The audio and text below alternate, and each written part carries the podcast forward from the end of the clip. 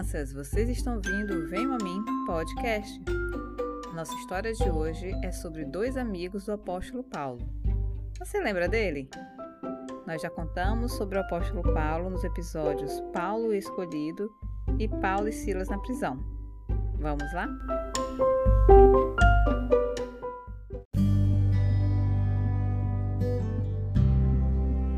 Vocês sabem, o apóstolo Paulo viajou por muitos lugares falando do amor de Jesus Cristo. Ele conhecia muita, mas muita gente.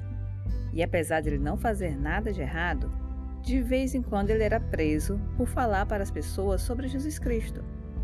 Numa dessas vezes que ele foi preso, Paulo conheceu lá na prisão um homem chamado Onésimo. A gente não sabe por que Onésimo tinha sido preso, a gente só sabe que ele era um escravo e que tinha fugido do dono dele. Naquela época, era muito comum as pessoas ricas terem escravos trabalhando para elas. E olha a coincidência. Paulo conhecia muito bem o dono deste escravo. Era Filemon. Filemon era um grande amigo de Paulo e servo de Jesus Cristo. Filemon até tinha uma igreja que se reunia na casa dele. Sabe o que aconteceu? Onésimo ia ser solto da prisão e, como era escravo, ia ter que voltar para trabalhar para Filemão. Paulo então escreveu uma carta muito linda para Filemão, pedindo em nome de Jesus que ele recebesse Onésimo não mais como escravo, mas como irmão em Cristo.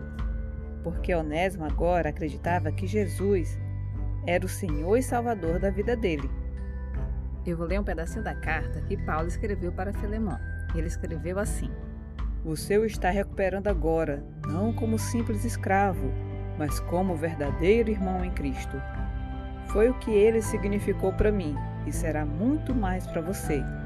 Portanto, se você ainda me considera um companheiro, receba-o de volta como se recebesse a mim. Amigo, faça-me esse grande favor. Você fará isso para Cristo mas também fará bem ao meu coração.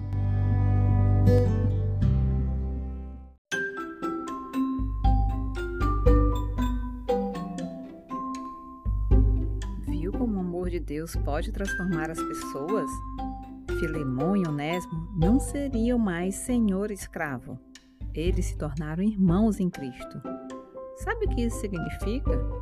Que assim como ele, eu que estou aqui no Canadá, e você que está aí no Brasil, junto com todo mundo, no mundo todo, que tem fé em Jesus, somos todos irmãos e irmãs em Jesus Cristo.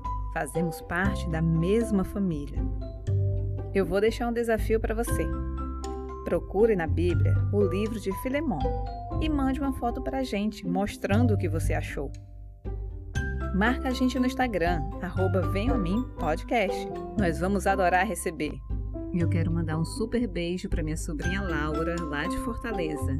Parabéns, Laurinha. Feliz aniversário. Titia te ama muito. E um muito obrigada a Rafaela Gorito, que pediu essa história. Um super beijo para você, Rafaela. Que Deus nos abençoe e até a próxima quarta. Tchau, tchau.